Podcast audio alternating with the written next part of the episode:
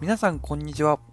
つなぐラジオ名古屋の学生プラスアルファのパーソナリティを務めさせていただきますゆうまです。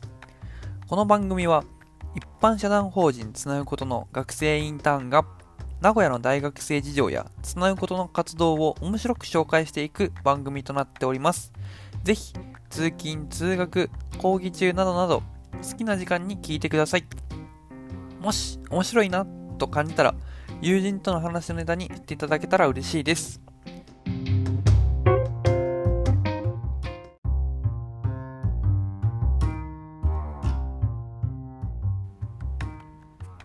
はい、今回はですね、こんな感じだったよね。大学生が今共感するであろう、まあ、iPod Touch 世代あるあるについてちょっとあのお話をしていきたいなって思います。あのですね、思い返してみれば最近この今の大学生のあるある事情っていうネタをやってなかったなっていうのを思い出してしまったので、今回はそのあるあるネタの復活ということで、あの iPod Touch 世代についてあのお話をしていきたいなと思います。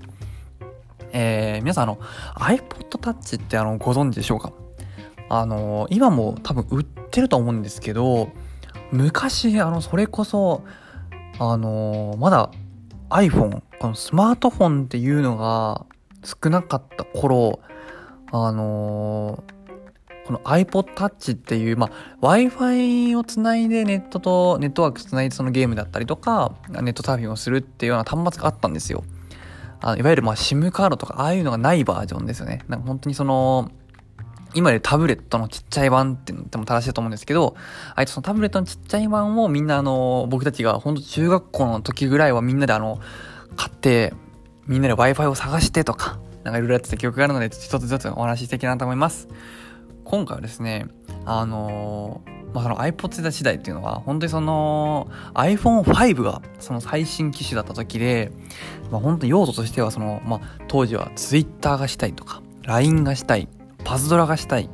主にはこの3つの、まあ、要望とかを叶えるためにみんなが、このスマホがね、契約ができないから、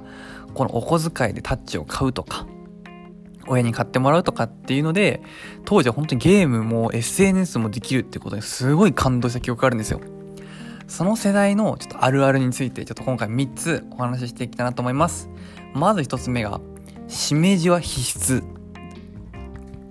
これ分かりますかね？あの今で言うとフリック入力っていうのは当たり前じゃないですか。でも当時この僕たちが中学校の時とかっていうのはフリック入力っていうのは本体の機能としてはなくてあの自分で本当にタイピングにしかできなかったんですよ。で、なので、そのフリック入力をするためにわざわざしめじっていうフリック入力を可能にするアプリを入れて、あのー、本当にその当時はしめじイコールフリック入力っていうのがイコールで結びついてて、なんかそのフリック入力するための画面だったりとか、ナルトとかワンピースとか自分の好きなアニメとかの背景をしてフリック入力をするっていうのがすごい鉄板だったなーって今思いますね。まず二つ目。デザリングは神。あ、その当時それこそ、Wi-Fi がないと使えなかったので、その常に Wi-Fi を探してたんですよ。なので、たまにスマホ持ってて、iPhone5 とか6持ってる子で、デザリング機能、当時はデザリング機能はタダだったので、デファクトの標準機能とあったんですよ。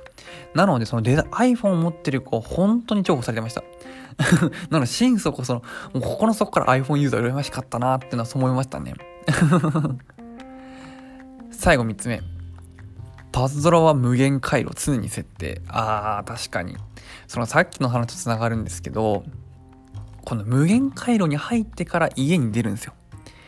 なんでかっていうと Wi-Fi がないところでは使えないんですよね。そのゲームとか SNS が。なので Wi-Fi がないところでもできる無限回路に入ってから家に出ることであのパズルをやりながら暇が潰せるっていうことで。だからなんか僕だったり60回70回とかがすごい正念場でもう手に汗を握りながらこれ負けると Wi-Fi ないとゲームができないとかあったのですごいコツコツ頑張った記憶がありました。本当に当時はあのー、1週間で100ランカーを目指すとか、本当にあの、懐かしいこといろいろあったなと思います。はい。今回は、えー、iPod Touch 世代についてお話をしていきました。えー、本当にあのー、僕たちが中学校の時とかは本当に重宝されてた媒体であのー、SNS とかゲームっていうのが本当に流行り始めたきっかけでもあったので共感できる学生は多いのかなと思います。じゃあバイバーイ。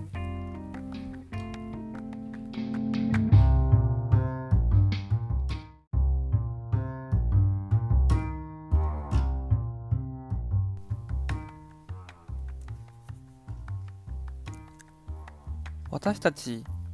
つなぐことは成長をテーマに学生主体で活動を行っている非営利の団体です。自分の成長、チームの成長、地域の成長などなど多面的な視点で成長を捉え体験提供業として主に学生と企業をつなぐイベントの企画運営を行っております詳しくはラジオのプロフィール欄や各種 SNS Twitter、Instagram をチェックしてみてください。じゃあ、バイバーイ。